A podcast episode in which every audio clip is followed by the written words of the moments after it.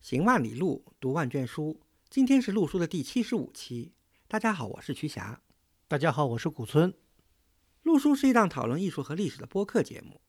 我们追求行知合一的学习体验，行路读书，知其然更知其所以然。欢迎大家订阅收听。我们诚邀您参加陆书的会员计划。您的加入能让我们行得更远，读得更多。有关会员计划的详情，请访问陆书八八点 com 斜杠 member。陆书之友微店是购买会员计划和会员通讯的主要渠道。您也可以添加陆书的微信号 artinstu 二零一八联系我们，a r t i n s i t u 二零一八，或者发邮件至陆书八八八八 at outlook 点 com。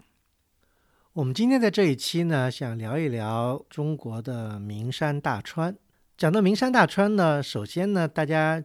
知道中国有五岳之称，对吧？这五岳，五岳谁都知道啊。对啊，就是咱们就再重复一遍啊，就是东岳泰山，西岳华山，北岳衡山，南岳呢也是衡山，只不过两个字不一样。嗯，中岳就是嵩山。对，大家除了知道五岳以外呢，我们今天先讲的另外一个呢，也是五座山，叫五镇。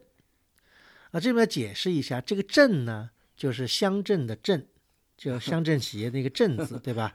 但这个“镇”呢，大家千万不能理解成现在的这个镇一级的行政单位的这个单位，或者是古代的有什么镇什么镇，比如古代有很很有景德镇，对吧？这个镇有很多军政，对对吧？对，跟景德镇的镇完全不是一回事儿啊。这个镇呢，是其实是跟岳一样，也是代表一座山。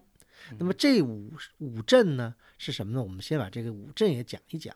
这五镇呢，也是分东南西北中，对吧？就是东镇是宜山，西镇呢是吴山，就是口天吴的吴山啊。嗯。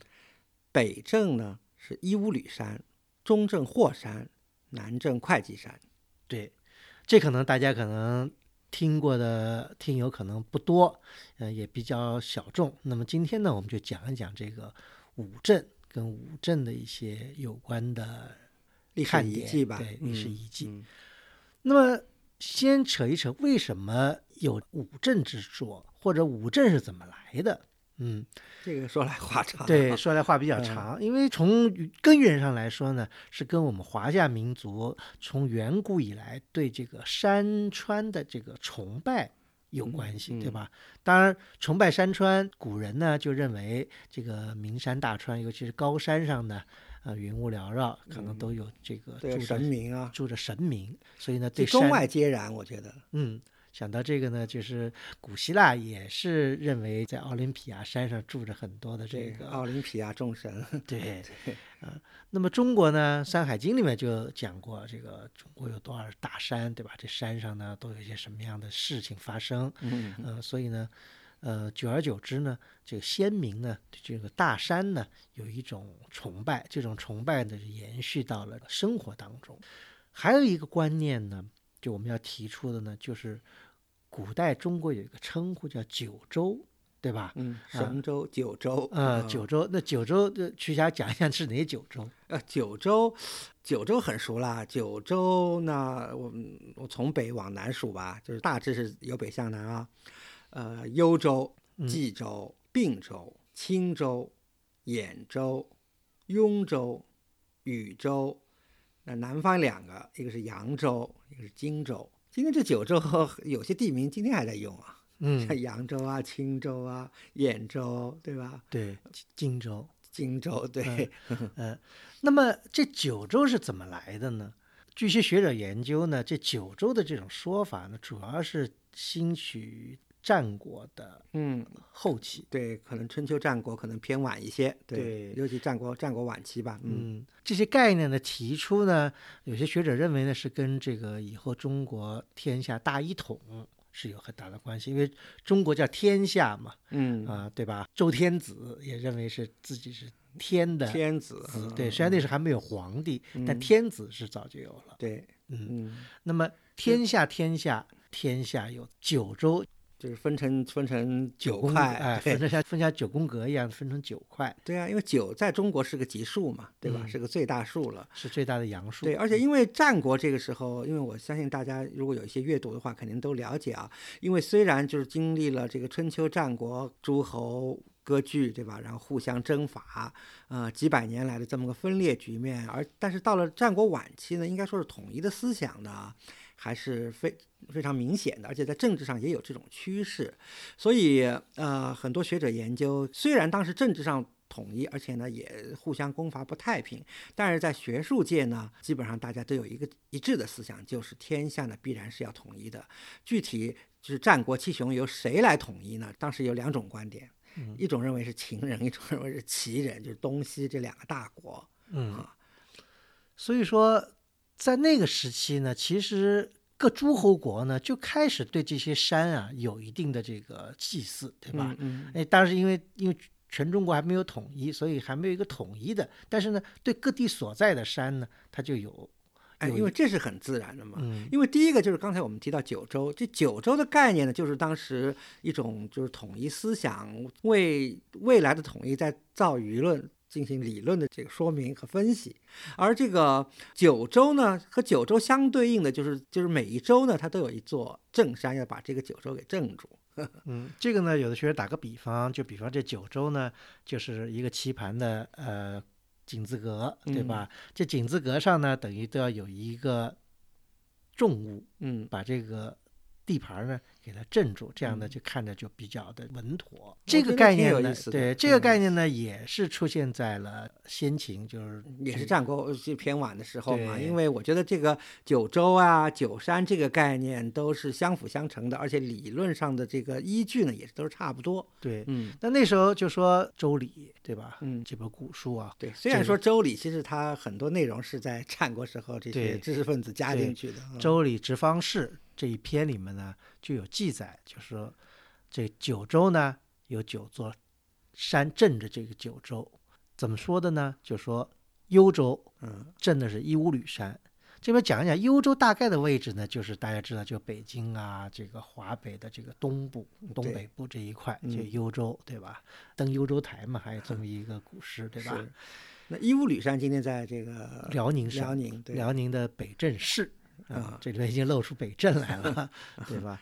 那么冀州呢，是所镇的呢是霍山，那冀州呢就大概是在华北的这个中西部这样一块地方，就今天的河北啊、山西啊这些地方。嗯，就是但是还是就是偏南一点，偏南一些。对对对，因为北部是并州，并州对对，太原那边就属于并州，太原现在还有并州饭店。嗯，并州呢是镇衡山，嗯，那么。青州自然不用说，大家知道青州在哪儿，对吧？青州现在只不过现在青州是一个小的这个县级市，嗯，但青州在古代是九州之一，山东的东部，宜山，对，青州镇宜山，主要山东的东部。兖州，兖州现在也有也有这个地，一个呃也是个县级市，好像。兖州是镇岱山，也叫泰山。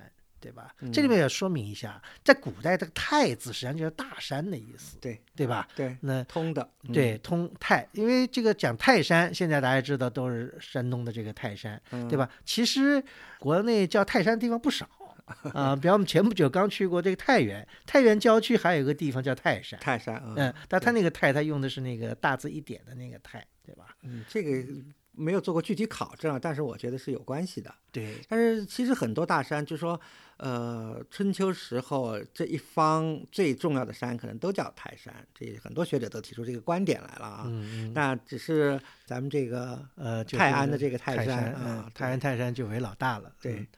那么咱接着说雍州，雍州基本上就是西北地区都叫雍州啊，地方很大。这个现在的这个陕西啊、甘肃啊这一块都叫雍州。雍州呢，呃，是镇岳山。这个岳山呢，实际上就是我们刚才讲到的这个吴山，嗯啊，是一个山，两个名字。那么豫州大家知道，中州嘛，也叫豫州，对吧？中原地区听起来就是今天河南还是简称是豫，对吧？豫州呢，镇华山。那这里面呢，稍微有点儿不同的技术，因为大家知道古籍啊，中国的古籍在这个流传过程中也分别会出现一些不同的版本。对的，嗯，因为有的版本呢是把这个豫州呢是镇呢是镇嵩山，嵩山，嗯，就是现在的这个登封的嵩山，嗯，但也有呢镇镇这个华山，这个华山呢也跟豫州呢沾点边儿，因为华山是在这个陕西靠近东边的一个地嗯。方，呃，古代呢也可能算是在这个豫州的这个范围内吧。嗯嗯。还有两个就是南方，南方扬州，扬州是东南，对吧？对。荆州是西南，扬州呢是正会稽山，会稽山呢就在今天的绍兴附近，嗯呃，荆州呢就是镇这个衡山，就是今天的南岳衡山，在湖南省境内。嗯嗯嗯那么这样一讲，大家就比较熟悉了。其实我们讲的这个，刚才讲的五岳，讲的这个五五镇镇或者四镇啊、嗯这基本上已经都包括，就出入只有一个，对，呃，就是个嵩山、或者是华山，华山，对，对就是看看怎么说了。对嗯基本上就这样一个情况。那么这九座山或者十座山，其实这九座山、十座山呢，他们之所以被尊崇，并不完全是因为这个山很高，或者这个山很雄，嗯对，对，很雄壮，就是说，简而言之，就是不是因为它的这个自然属性，呃，因为要大家知道，对，因为啊自然属性的话，中国还有好多山，这哦个比它更高，或者比它更这个秀美。那比如说我们以前聊了很多的这纵横华北这个太行山南北的太行山，对吧？对对，太行山就没有作为任何的一个，对吧？因为它可能是个山脉，不是一个关中陕西的秦岭，那嗯这个江南的这个庐山啊、匡庐啊、华黄山啊，都是非常所以呢，它秀美雄奇的。嗯，对，所以古人来选择这几座山呢，它除了一个地理意义，它还有一些文化意义跟一些这个文化意义和历史含义。对对，我觉得其中其实最可以讲的，在这个属性方面，我觉得就是扬州的会稽山。虽然在绍兴附近呢，也有，比方说扩及到比如绍兴南边、宁波四明山什么的，啊都比那就就嗯很非常比较高。会稽山是最矮的，会稽山大概只有三四百米？，两三百米，三四百米。哦，OK，呃，那么三四百米的一个山为什么会列为这个重要的山？嗯这里面比方说就大家知道这个大禹治水跟啊，对，会稽山有关系那，当然，嗯，，而且大禹的雨林也在今天的这个绍兴，今天的雨林还在会稽山的山路，对吧？嗯，嗯对，就是说这个会计会计嘛，这个意思什么意思呢？实际上就是说当时大禹在这里治完水以后，在这里进行了一次这个论功行赏式的一个嗯，会议，嗯嗯，嗯所以呢就把这个地方叫会稽。对。嗯但谁知道呢？因为这个是司马迁写下来的嘛，那至少说明在西汉初年，大家就已经相信这种说法了，对吧？嗯这肯定是已经 已经是流传已久的一种说法。嗯但是大禹是不是真的呃到过会稽那山？这个个就不可考了，呃，就跟就跟到处都有炎帝陵一样，这个这个就不太可考。但是呢，有一点说明呢，就是说这些山呢，的确是跟当时的政治有一定关系。因为中国古代的帝王，他统治的一个基础就是有天命，有天命的话是反映在各种方面，有一方面就反映在这个山川这种地。所以说，这个无论是五岳还好，还是五镇也好，还有一个。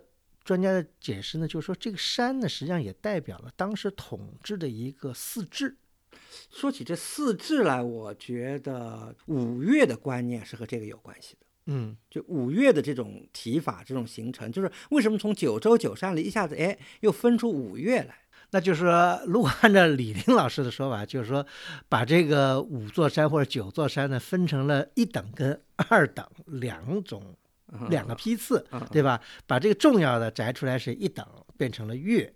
因为从汉字来讲，岳并不是现在岳飞的这个岳啊，就是现在的简化字简简。体字就把它都剪在一块儿了。对啊古代是完全两个不同的字，岳飞的岳是只做姓讲，对吧？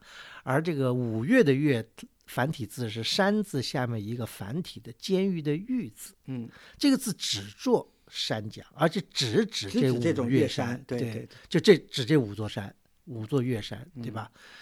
这五座岳山呢，嗯、基本上，嗯，有专家认为就代表了当时的这个华夏版图的东南西北四至，对，大致如此。中间这个嵩山当然有一些另外的说法，嗯，我觉得有两层含义吧。一个，我觉得五岳的这种观念的提出啊，是和四至的观念；另外一个呢，也和我觉得战国晚期那些就是五行家那种这种阴阳五行的一些学说也是有一定的关系。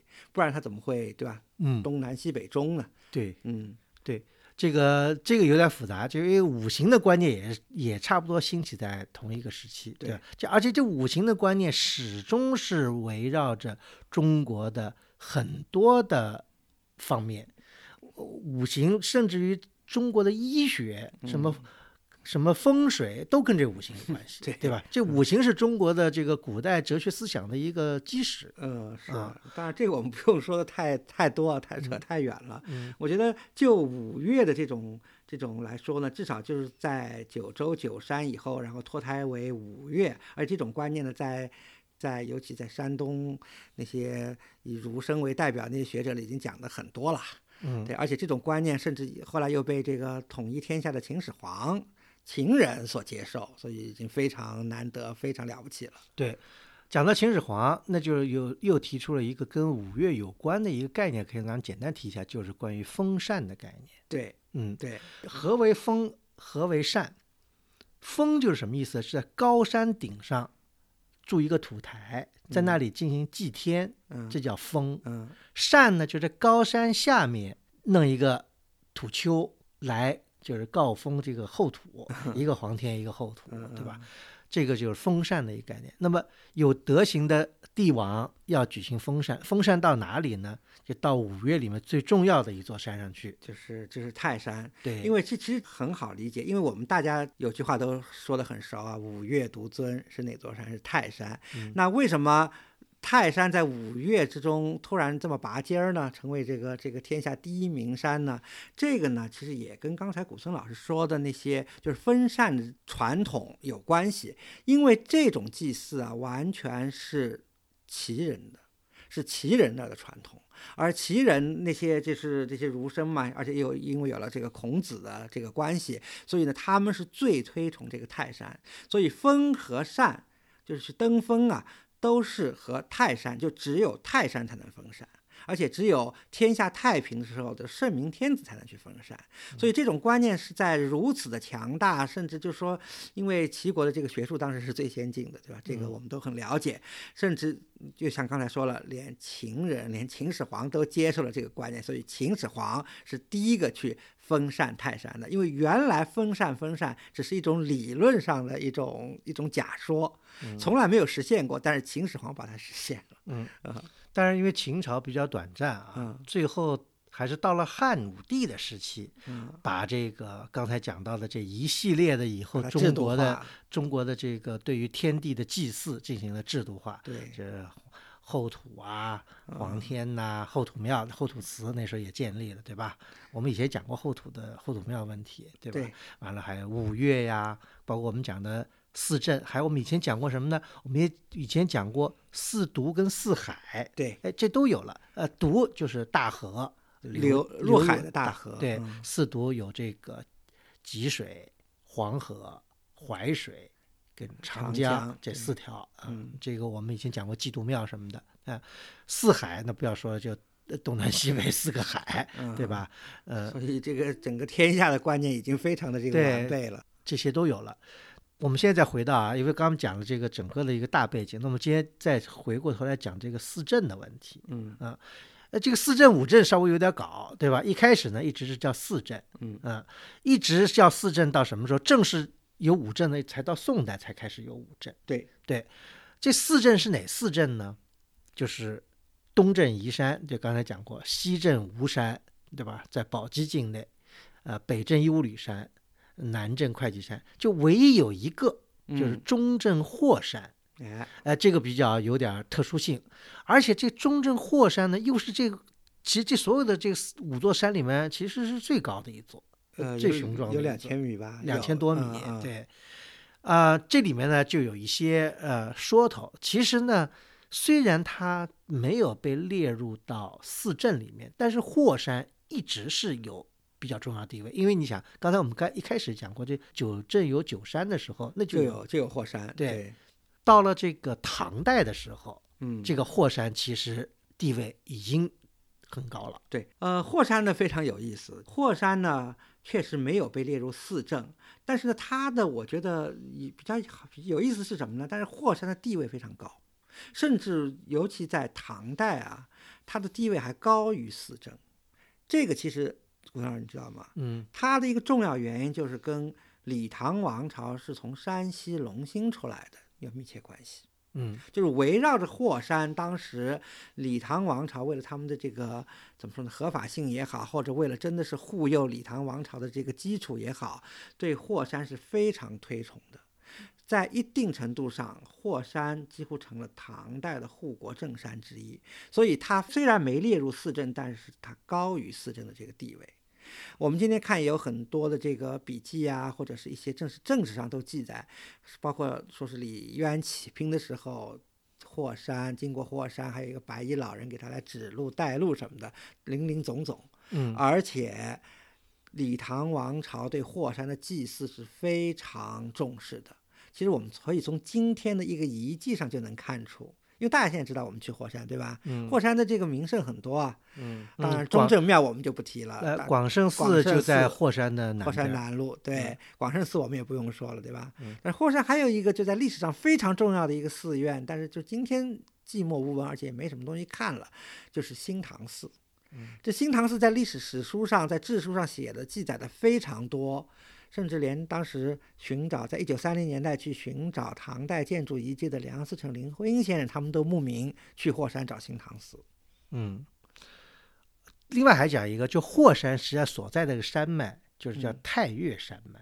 对呀、所以这里边又又讲到了这太岳，对吧？岳、太这些字都有了，对，说明这个山实际上也是非常重要的一个山。嗯，只不过呢，呃，真正的进入到国家的这个条例，就是这种这个规范里，四典吧哎，四点里面呢，是到了这个宋代才有。不我我觉得可以这么说啊，嗯就是九州九山，或者是五岳，或者是四镇五镇也好，就是这么咱们排起来，反正就是九座山或者十座山，嗯都是本地方的一个最重要的一个山，他们都有非常强烈的一个地方特色。嗯但是这十座山或者九座山，它能够得到一个全国性的影响，其实在很大程度上呢。呃，也要和就是当时的这个王朝的这个首都的位置也密切关系。当然，泰山是例外啊，嗯泰山一直是很重要的。那嵩山以后又是一个特例，因为跟武则天，因为我们前面还说了封禅、分禅都是分禅泰山，但是就武则天她分到了嵩山去了。嗯 当然这里头有很多这呃政治政政治原因，这咱们暂且不提。但是武则天一倒台，然后唐玄宗又去分泰山去了，又拨乱反正了。嗯所以呢，就是说这些地方特色的名山以后要得到一个全国的一个重要的一个地位呢，也要跟历朝历代的君王或者是首都的地理位置或者一些其他的各种各样的因素是结合起来的。所以我们前面讲的霍山为什么在唐代重要，其实就是和唐代当时的一些特殊的政治现象或者历史渊源有密切关系。嗯，那么我们今天讲这个镇山，虽然它的起源是在于中国古代的这些山川祭祀文化，嗯当然了，这祭祀文化已经成为历史了。那么我们今天讲这些东西是什么一个缘由呢？嗯就说我们讲这五座镇山，正是因为历史上它有这样的重要的政治意义，嗯它留下了很丰厚的物质文化遗产给我们。对，呃，这个呢是我们今天要讲的一个重点。林林总总讲到，在唐代霍山的地位就很高。那么虽然没有被正式命名为镇山，但是地位已经相当的推崇。正式被列为中镇，就因为等于四镇加一镇，中镇的时候呢是在宋代宋代，嗯宋代呢，那么就说最早出现五方镇山的说法呢，出现在宋代的一个典籍叫《文献通考》，里面讲的叫乾德六年，就公元九百六十八年，那有司呢说要请祭祀五镇，哪五镇呢？就是东镇宜山于宜州，宜州呢就是今天山东的这临沂啊，完了南镇会稽山于越州，越州就是今天的绍兴。嗯，啊、西镇吴山于陇州，陇州就大于今天的宝鸡，宝鸡附近吧？对，宝鸡嗯附近。中镇霍山于晋州，那晋州呢，在宋代呃那个晋州就指现在临汾那个地临汾、平阳、临汾那个地方。对，所以从这个来看呢，就是五镇，第一个呢是五镇的概念已经明确了，第二呢就是五镇的这个位置也明确了，就跟今天的位置是一样的。对，那祭祀点呃有所变更啊，这个里面，嗯那祭祀比方点呢说特别有意思，就是说正庙、五呃正庙，对，特别有意思，就是北镇是一五吕山，嗯，但一五吕山大家知道，这个不在这个宋代的这个管辖范围之内。对，这是当时北宋一个难局。对对啊，所以后来呢，北宋呢就是在设在定州遥蓟。啊，就是在最北边，就是在辽代边境的地方啊。哎，对，就因为实际上，因为义乌吕山是在所谓的这个瀛州的界内，就是 在今天等于是它是在辽人的这个控制之下，嗯所以呢，它呢就是跟这个其实跟这个北岳衡山一起。都是、都是在遥祭，因为北岳衡山当时也在也在这个辽人辽人的燕云十六州里面啊，就都都跑到定州去祭祀了。对嗯这个呢，就是定下来五镇的这个具体地点，而且这就一直就没有变过了。对啊，从宋代开始就一直历朝历代就沿用这个。就是其实可以说，就是每个正山的正庙，从宋代以后就一直在那个位置，就没有怎么再变化了。那应该说基本上是这样。嗯，嗯，比方刚才讲到伊吾吕山，不是对，一五里山当然是特例了。嗯，那么我们今天啊非常遗憾啊，因为也许可能因为正山不如岳山呃重要或者知名度高，呃，所以其实五个岳庙基本上都保存下来了。也也也有保存的好，也有保存保存不好，的好。但基本上还都有迹可循吧。相比于五岳的岳庙来说呢，这个五镇的镇庙呢，啊、保存的相对来说就不是那么尽如人意啊。嗯，这里面呢，像这个南镇的镇庙，基本上现在就无迹可寻。但是大概位置好像位置还有，但呃，嗯因为那个李英老师也说去找过，呃什么也没有。呃据说那个这个基址以前还被呃改造成什么火葬场之类的这个说法，对，就嗯是基本上是无迹可寻。无迹可寻，而且。其实我我检索了一下文献啊，我发现古代对南郑庙的记载还是蛮多的，碑刻应该还是很多的。但是现在很遗憾啊，真的是找不到什么遗迹，连碑刻也都不知道哪儿去了。嗯，另外西镇庙也是一样，吴山下面那个西镇庙也基本上没有任何的踪迹，历代的这个碑刻呀或者镇庙的建筑遗址也无迹可寻，所以这两处呢，基本上可以说是已经是不可考了。嗯。这里面呢，只有北镇庙，虽然刚才我们讲到北镇，呃，在宋代的时候，宋代包括后面就是南宋更是鞭长莫及的地方，嗯嗯。但是呢，北镇庙呢是在金代开始就开始设立庙祭祀正庙了。嗯对，啊、在哪呢？就在今天的这个所呃北镇市，对，嗯。那么这个北镇庙呢，而且是今天五个镇庙里面保存最为完整的一座。以后清代也有增建嘛。呃，因为有文献来考证啊，就说最早不是说金代的时候就有了嘛，嗯对吧？和金代以后，后来就是在金末的时候，后来就被毁掉了。元代的呢，就在这个地方重新又建了，嗯，因为起码这个元代皇帝的碑，现在在这个北镇庙里是有好几块，对对吧嗯有好几块。那么元末呢，后来又毁掉了。毁掉以后呢，后来明代，这个明代呢，大家讲的这个朱元璋啊，挺有意思的，因为大家今天去看这个五岳的庙里面也好，或者看这个北镇庙什么，都有一块这个明代朱元璋写的一块大碑，嗯，他就是好像那时候为了拨乱反正，就要把这个整个的这个祭祀系统按照他的这个想法，是要这这就是赫赫有名的大明招纸碑啊。对，就是要讲大明招纸碑，我觉得还应该补充一个背景，就是国家祭祀祭祀这些山川啊、河流啊、自然之神，那、呃朝廷都要这个封爵。拟人化，对呀、就是要封爵，对于这些神奇也要封爵，所以至少咱们现在史书上记载很明确，就是这些正山啊，就正山这一类的所谓的二等名山，他们在唐代其实都封了公，在宋代但是又加封了那个前面的那个那个封号了嘛，长，但是都是公一类的。后来到了元代呢，这个 都封王，这都是提爵了。嗯，但是后来这就到了以后明代朱老先生的这个拨乱反正啊，说哎呀，这个这个不应该封，不应该封爵，应该就是山就是神，对神不应该封，就神不应该，就是说，他认为无论是王，无论是公也好，他是属于这个是是皇帝下面是属于这大臣那一类的。对完了，所朱元璋认为这是神明，神明不应该把他们封成啊比我低，好像这个意思。对呀、对啊、所以也不要叫东正叫东安王了，就叫宜山之神、霍山之神、泰山之神。而且这个大明招纸碑还挺有意思的，因为这个书体都差不多，但是呢，碑的大小呢倒是有有差别，而且呢，在国家祭祀的这个大型的这个祠庙里，一般嗯，只要能保存的好的，都能看到这块大明招纸碑。这块招纸碑所设立下来这个规矩呢，后来清朝也这么用。因为今天如果我们大家去，比方北京的这个先农坛，嗯或者去地坛，嗯，也都能看见有一个五镇的牌位，就是跟嗯五岳是并行的，对就放在一个祭坛的一边，对吧？嗯完了把牌位放在里头，写的就是南镇，比方会稽山之神，中镇霍山之神，西镇吴山之神，就北镇义乌吕山之神。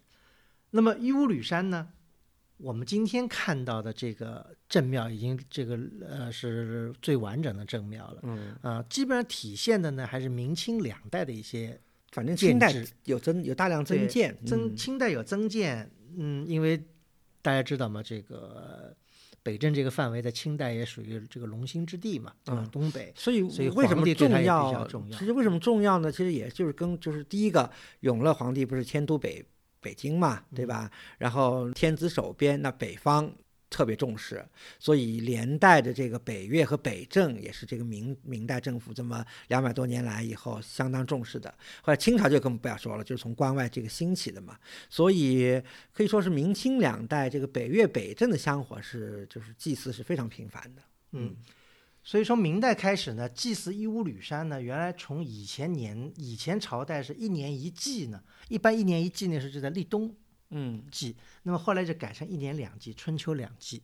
这个这个规矩呢，后来明清两代就一直严格，而且呢，因为各种因缘际会吧，所以这个北镇庙呢保存的很完整。我们今天去看呢，基本上那个明代、明清两代的格局还在，稍微有些增减，因为就是啊、清代好像房子加了一些，完了，比方说建筑上的规制啊，什么五间、七间这样的一些变就有些改动，对对对。但基本上大的格局呢，没有什么太大的变化，基基址更是没有变化。所以，那我们今天去北镇庙看到的这个完整的这个建筑群呢，基本上呢是清代的遗迹。那有些专家说呢，可能有少许的一些明代的一些遗构或者做法，但整个来说呢，面貌呢是清代的建筑风貌。呃，所以说呢，呃，比较值得一看的呢，还是遗留在北镇庙院子里的大大小小的这些石碑吧。我觉得看这些正庙，当然建筑是一点，另外一个就是历历朝历代的碑刻。碑呢，呃，最老的呢是元代的碑，因为讲过这个基址是在元代基址上，后来明代什么重建的，所以金代的碑已经看不见了。嗯这些石碑当然最老的，呃，可以追溯到元代，嗯，相对来说呢，算是保存的比较完整的一个镇庙的碑林。但，这不能跟这个比方泰山的碑林来比啊，嗯、泰山因为还有更古老的碑。那么有些文献记载呢，说北真庙原来记载过有过一百二十多通石碑，那么现在呢，我们能看到的大概可能有五六十通。那这里面呢，就是包括这个刚才讲到的，像曲来老师讲到的大明，大明昭旨、对大明昭旨碑以外呢，还有元代的这个封北镇神的家封的碑，对嗯，还有一些各代的这个大臣来祭祀的这个诗文碑啊，什么这样的碑，嗯、所以林林总总这些碑呢，大家去仔仔细细读呢，也能看出北镇庙从元代一直到明清的一个脉络，呃，这个呢，我觉得是一个我们今天去游历北镇庙的一个最大的一个乐趣吧。嗯嗯，因为在中国读碑或者碑林是一个我们传统的一个旅游项目。比方说提到碑林，不要认为就好像只有西安的文庙是有碑林，其实碑林很多。那么北镇庙的碑林呢，是应该说是东北地区嗯非常少见的。嗯嗯而且北镇庙其实参观体验还是不错的，对，因为这个东北嘛，这个北镇那个地方就是就是就背靠义乌吕山啊，而且经常是空气还是不错的。还有一个比较有意思，就是北镇北镇这个这个市啊，今天北镇市的范围内还有一些古迹，嗯，嗯比方说，它这个就离北镇庙不远那边是里有什么有那个双塔，对呀、对吧？这是嗯辽代的建筑。对啊、而且翻过义乌吕山去，其实就是易县。嗯，呃对。啊，另外还说有有人说，这伊乌吕山在辽代好像还是比较重要，有几个辽代的皇帝好像嗯葬在这个对对附近。对好，最近好像一个是一个什么考考古的一个什么发现哈，发现一重要的辽墓啊什么，所以大家一提到东北，好像东北是一个比较晚开发的地区，实际上在辽宁的这个地区还是有很多可以嗯看的很多历史遗迹，对，尤其是有机会我们也可以讲那个那个地区有很多的辽塔，嗯。嗯，特别多辽塔在那个地区。去北镇，我觉得当然建筑很完整，碑石也比较多，但有一点遗憾的是，我觉得就是在气氛上啊，因为就是嗯咱们去到东岳庙，对吧？中岳庙都能感到那些就是苍松翠柏的，但是在北镇好像这点实在是，呃，就像一个很很新的一个、嗯一个就是古树比较少，啊，对，这个嗯也是一个遗憾，我觉得。因为其实呢，这些镇庙，呃，能够保存下来很不容易，所以这些树，呃，没有被保存下来，也有理解。为什么呢？我就再说另外一个地方，就能理解到为什么树没有保存下来。就我们讲到东镇宜宜山山，宜嗯山有一个东镇庙，对吧？就在今天的这个山东这个临朐县的境内，在县城南边。就东镇庙呢，整个的格局规模呢，也保持了大概宋代以后的格局，因为这个基址是宋代。据说原来以前是在半山上，后来宋代的时候迁到了今天，就在宜山的东边的这个位置，一直到上个世纪四十年代，东正庙呢还基本上保持了一个原来的格局。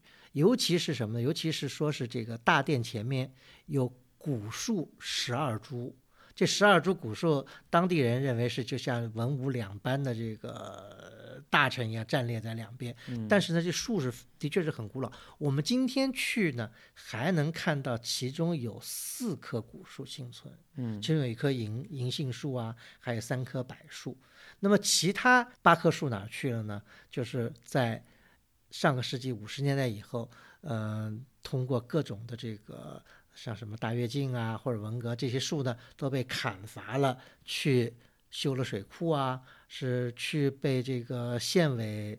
呃，增建了这个桌椅板凳儿啊，办公的这个桌椅啊，干了这些用途。只有四棵树呢，呃，后来幸存了下来，成了今天东正庙就新修的东正庙里面的呃比较少有的这个古迹。嗯呃，从这个呢就看出，就为什么这个庙里这个古树也很难存活的一个原因，就是这个树它有木材，它是可以被人拿去利用的。嗯，房子有的时候还能再继续利用，但是树可能就是呃，得砍就砍掉了。嗯嗯，对。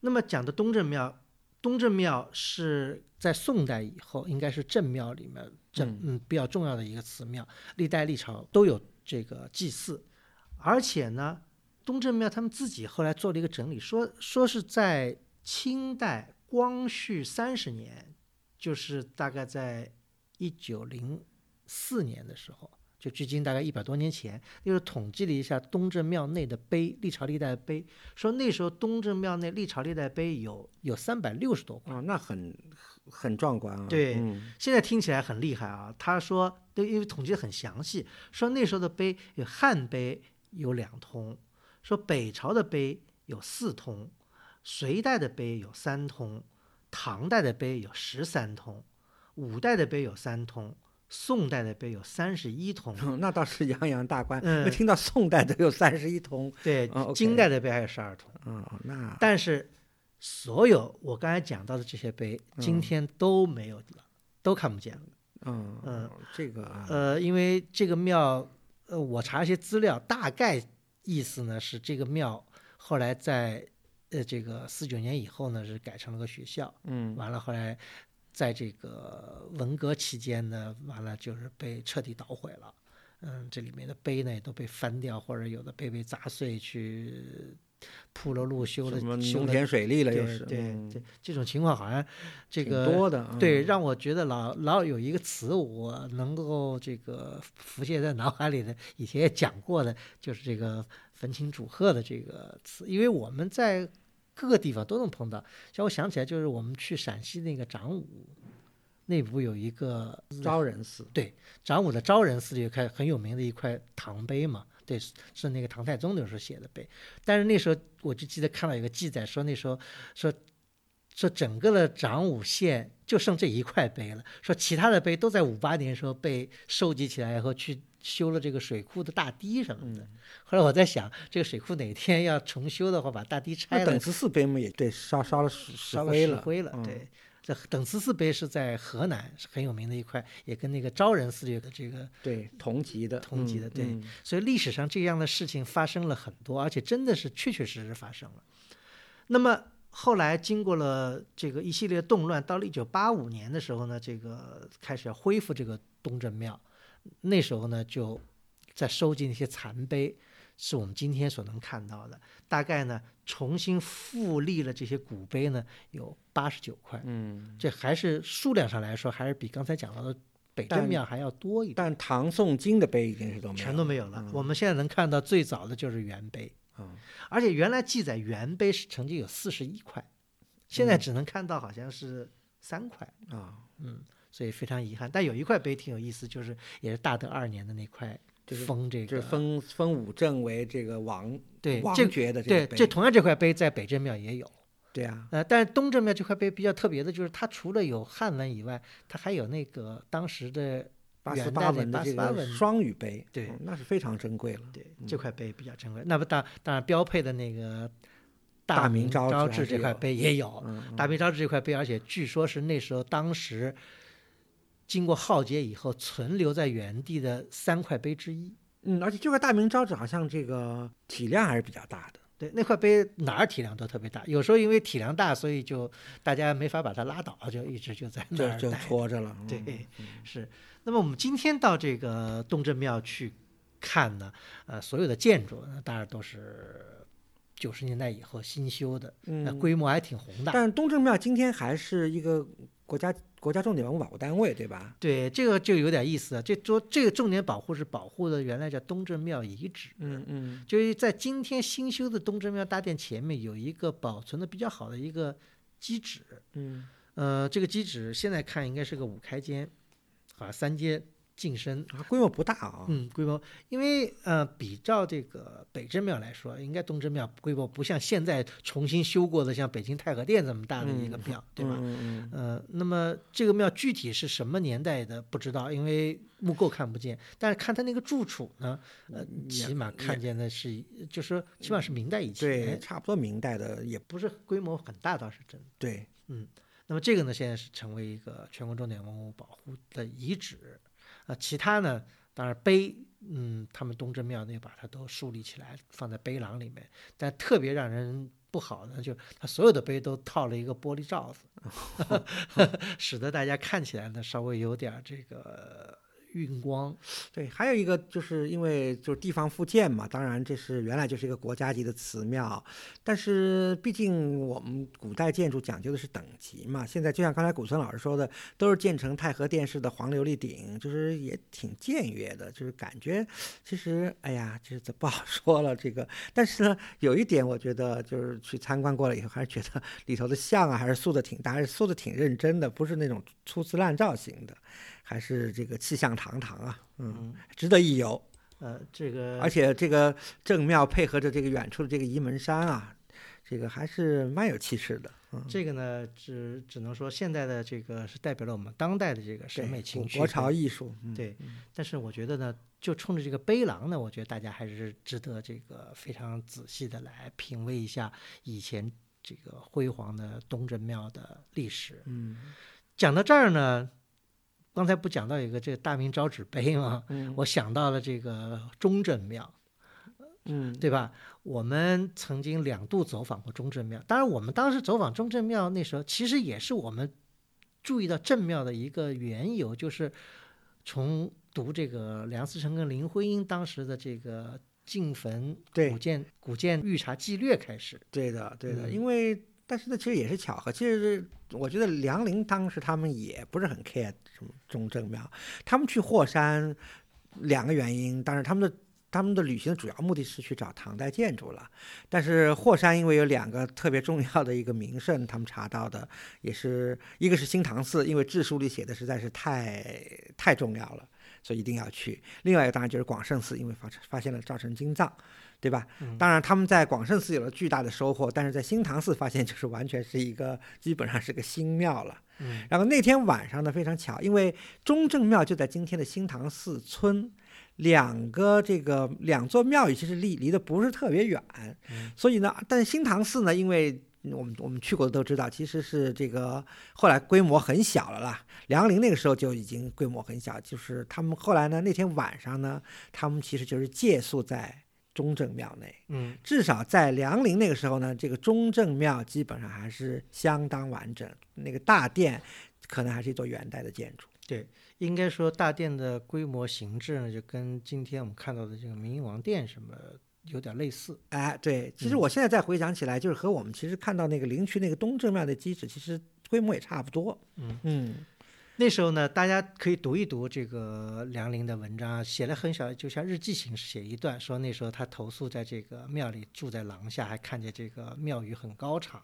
对吧？嗯，呃，庙里面还有还有道士，对呃对，完了这个廊下还有很多的古碑，嗯，但是他们只是匆匆一宿，因为他们当时在那个年代，可能像中正庙这样的庙，可能在他们眼里觉得还是不稀奇的，嗯，就他们嗯所以没有做更多的描述，对，只是住了一晚。啊，哎，也没有拍更多的照片，只是拍了很简单的几张照。但是呢，这就引起了我们当时重走梁陵之路的一个注意哈。我们后来就去寻找这个中正庙。我们知道这个中正庙呢，肯定是已经不存在了，因为如果存在的话，肯定会列入一级的这个文物保护单位。嗯所以没有。但是呢，但是我们做好了心理准备以后呢，我们就去寻找这个中正庙。到了现场呢，呃，一看呢，就看见了还矗立在现场的那块大明唯一的一块大碑，其实对对吧？这块大碑，看了这块大碑就知道这个庙就在这个位置，而这大碑一般在什么位置，都跟庙的这个大殿的关系都能看得非常清楚。因为这个嗯碑一般来说，它不会有人再去挪动它这个位置，嗯嗯，嗯因为好像第一次去的时候，那个碑还没有，就铺铺路在荒野里对，面。第二次去有了碑亭了。对盖了一嗯个很难看的碑亭。对，嗯，不知道今天怎么样了，也嗯是。后来我们呢，当然也是好奇，后来就打听这个中正庙的最后的结局，对吧？嗯，其实挺遗憾的，这个庙一直到了上个世纪七十年代才被拆毁。呃，完了也是去，据说是修了水库啊，修了什么的，而且拆毁了庙宇以后呢，把那些碑呢，呃，能搬动的、能砸倒的碑呢，就都给砸了。完了，就埋在地下，有些埋在地下，有有的是做了防击啊，做了什么？因为我们在当时在现场能看见很多残碑的碎块，有的碑而且砸得非常碎，嗯，就是不是说断成几块，就是故意把它砸成很很碎的这样的一个情况，嗯不知道到底是什么原因啊？因为照理说那个地区也不缺石头。因为我们去霍山的一路上就看见很多这个采石啊，开开山采石的车，对吧？也不需要就为了这些石头来砸这个碑。那么唯一那块大明招纸碑，因为太高了，说是这个不太好，把它给拉倒，因为比较结实，所以就放在那个原地没有动。说其他一些小碑，那么我觉得我们印象挺深刻，就在那个原就在地上这么扒拉，看见很多的，而且我觉得第二次去尤其感觉很好，因为第二次去是冬天嘛，嗯，冬天那天这个正好雪后初霁啊，这个阳光也很好，嗯然后而且。第二次去比第一次去更好的是，因为当地还做了一些发掘，所以我们在第二次看到了更多的残碑。对，第二次看到了更多的以前，比方第一次看见露了半个头啊什么那些哎，那些龟夫什么的都给挖出来了啊。对嗯所以印象让我深刻的就是我们有偶然的机会读到两块明代的残碑，嗯这两块残碑，呃，是什么呢？就都是这个当时的这个大臣奉了皇帝的。呃，命令去祭祀嗯祭祀这个中正之神，对吧？那么祭祀以后呢，当然每个大臣一般按惯例就会留一个碑在这儿，就是我来过了，嗯嗯完了有时候还写点诗啊，写点什么的。呃，居然呢，就说这两块碑呢是相隔了几十年，是祖孙两个人，祖孙两代对，祖孙两代就是都做了奉祀官了。对，嗯就是孙子呢，去祭祀以后呢，看见了爷爷若干年前也来这儿祭祀时候，呃，留的碑呢，这个做孙子的官呢就特别的这个感慨，感慨以后呢，完了就洋洋洒洒也是的题诗作文。对，嗯写了一，完这两块碑呢。当然也都被砸断了，只不过就是残文呢，我们看了以后还能对上，这是我我觉得这个印象挺深的一件事情，对吧？嗯就想到，因为我觉得中国人对文字的东西还是比较历朝历代都很重视的，就是嗯，包括写个写有字的纸啊，都是要把它收集起来一样。那何况这些写有字的碑呢？嗯，你说对不对是啊，是啊。嗯而且其实还要可以补充一点，就是其实中正庙的这个在元代啊祭祀还是挺频繁的。嗯其实有一个背景，就是因为就是跟大德七年的那个大地震嗯和以后的不断的余震有关系。因为这个元代皇帝因为就要一地震了，然后就派人去祭祀，所以除了春秋两祭以外，还有一些特别的祭祀，就是专门告慰这个霍山之神要这个这个 平息地震啊。嗯这个，所以现在我们能找到很多这样的这个资料。嗯嗯呃，这里面又可以再插插一个插曲，就是说在去今天如果去霍山的路上，嗯肯定要经过霍山，就是离霍山口进山不远的地方有个叫侯村的地方，对，对吧？对，这个如果大家看了这个梁思成和林徽因的日记，也能知道侯村这个地方呢，相传呢就是女娲的陵墓所在地，对对吧？女娲补天大家都知道。那么这个呢，当时梁思成、林徽因也走访了，也进行了一个记录，对吧？嗯也有照片，嗯。也是一个元代的一个建建筑现在看起来对，说规模也很大，也是有很多古碑，还有还有古树，对，这要讲到就讲到古树，这两当时的古树还在，虽然庙已经被拆掉了，对，就大殿前的两棵树还在，还有大殿前两块大碑。大碑还在，嗯对两块元代的呃大碑。现在呢，当然现在是一个什么中学，呃，很遗憾呢，就是这两棵古树呢，也在我们那时候造房以前不久呢，也枯死。枯死了，对对这让我们觉得呢，又讲到树的事情啊，就跟我们以公主寺前面那个古树，或者这个盐山寺前面那个古树一样，这个嗯山西古树的死亡也是一个特别让人遗憾的事情。最主要应该是自然环境地下水位的这个降低降低，对，对造成的。所以当时我觉得看到了这个女娲庙的这两棵古树也，呃。也颇有感慨啊！感感慨，当然大家也听说过我们的感慨，就是这个“树犹如死，人何以堪”的这种嗯，感慨。是啊，因为我们今天跟大家讲，就是讲到这个五镇，对吧？五镇呢，虽然今天有迹可循的，也就是但还是三镇，对，嗯但是还我觉得更重要的，其实怎么说呢？从能看到的这个《史记》来说，建筑呀、碑刻啊、碑石啊，可能说嗯看不到太多很醒目、很重要的东西。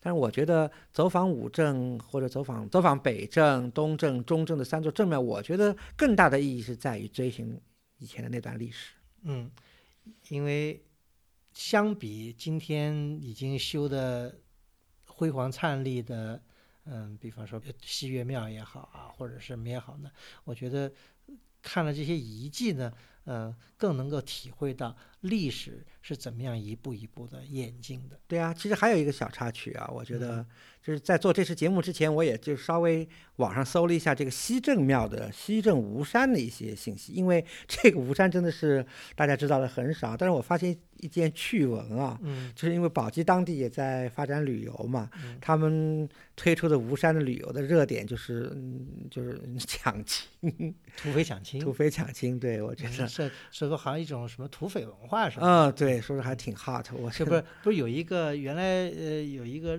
电视剧不叫《关中匪事》吗？啊没看过，当然，我觉得听了这个曲霞老师刚才讲的这个呢，我觉得我脑子中又浮现出了“焚琴煮鹤”这样一个词汇，我觉得真是嗯有一种无可奈何，味道嗯，是的，嗯好，那这期节目就到此结束，感谢大家收听，我们下期再见。